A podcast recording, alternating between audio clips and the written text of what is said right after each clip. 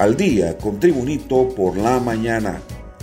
A continuación, la actualidad informativa nacional e internacional este martes 5 de octubre de 2021. Más de 22.000 miembros de la Comisión Nacional de Prevención en Movilizaciones Masivas, CONAPREN, más un importante número de voluntarios, trabajan durante toda la semana morazánica para dar asistencia y seguridad a los turistas nacionales y extranjeros en todo el país. El gobierno, a través de varias instituciones, ha trabajado en conjunto con las cámaras de turismo y las municipalidades para brindar todas las condiciones adecuadas a los vacacionistas para que tengan un ambiente seguro con todas las medidas de bioseguridad del caso para prevenir contagios de COVID-19. El CONAPREN desarrolla en esta temporada la campaña de prevención para que la población se movilice con las medidas de bioseguridad personal.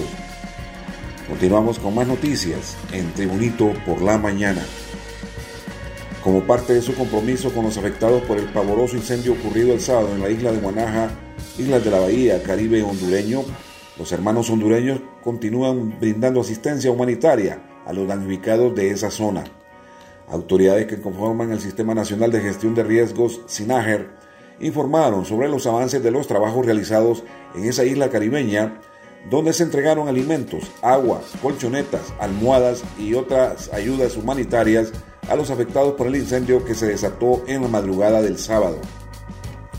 El titular de la Comisión Permanente de Contingencia COPECO, Max González, indicó que llega un buque con ayuda humanitaria, bioseguridad y equipo logístico para seguir atendiendo a las personas que perdieron sus hogares en ese territorio insular de Honduras. Continuamos con noticias internacionales en Tribunito por la mañana.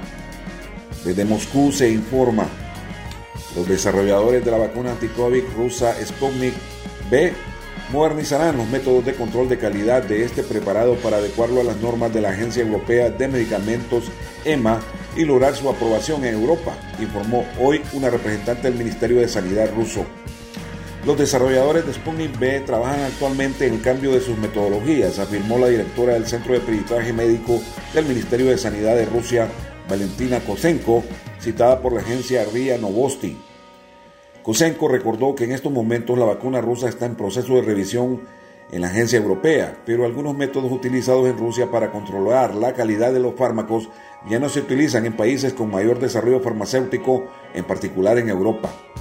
Los nuevos métodos, señaló Kosenko, priorizarán las tecnologías in vitro más modernas frente a la seriedad de la farmacéutica soviética que utilizaba animales.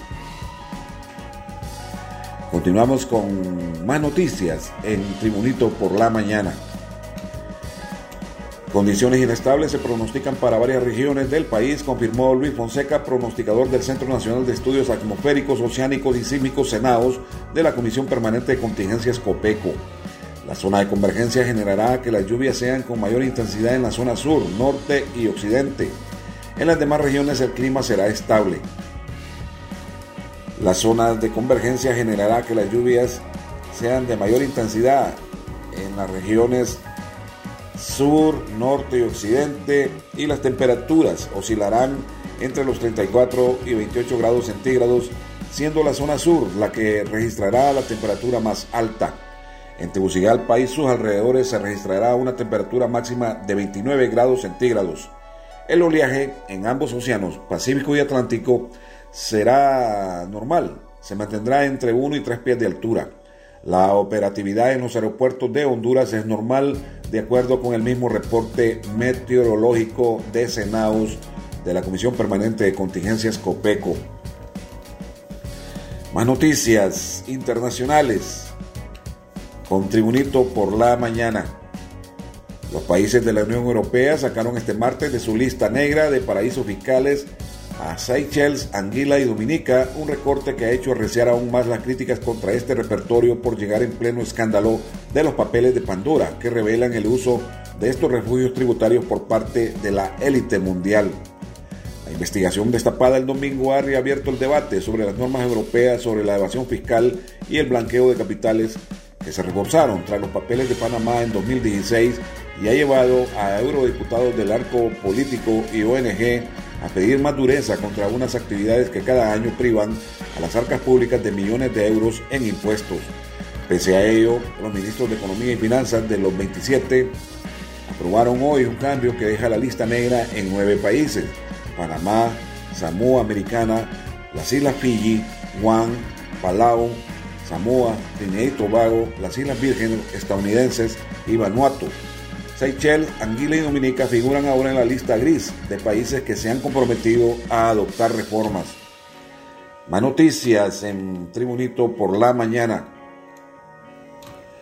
Un promedio mensual de 425 dólares con 20 centavos envían migrantes radicados en los Estados Unidos a sus familias residentes en diferentes ciudades del territorio nacional, según la encuesta semestral de remesas familiares del Banco Central de Honduras, realizada entre el 2 y el 23 de agosto de 2021.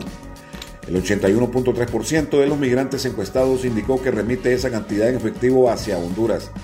Según el tiempo de residir en el exterior, los entrevistados que en promedio llevan entre 6 y 10 años viviendo fuera del país remesan un valor medio mensual de 479 dólares con 9 centavos y los que han permanecido más de 20 años envían 443 dólares. Los principales destinatarios de las remesas en efectivo que envían los emigrantes son sus madres con 44.9% del total de envíos, seguido por sus hermanos y sus hijos. Más noticias en Tribunito por la mañana. La fortuna del consejero delegado de Facebook, Mark Zuckerberg, se vio reducida este lunes con unos 5.900 millones de dólares tras una mala sesión en Wall Street, en la que la red social afectada por un escándalo sobre sus prácticas poco éticas y por una interrupción mundial de sus servicios cayó cerca de 1,9%. Según cifras de Forbes, este descenso supone que la fortuna de Mark Zuckerberg haya quedado en 117 mil millones de dólares, lo que lo relega al sexto puesto de las personas más ricas del mundo. Por su parte, Bloomberg calcula que el creador de Facebook, Mark Zuckerberg, acumula ahora 121 mil millones de dólares, por lo que sería el quinto más rico del planeta por detrás de Bill Gates. Este ha sido el boletín de noticias de Tribunito por la mañana de este martes 5 de octubre de 2021. Gracias por tu atención. Tribunito por la mañana te invita a estar atento a su próximo boletín informativo.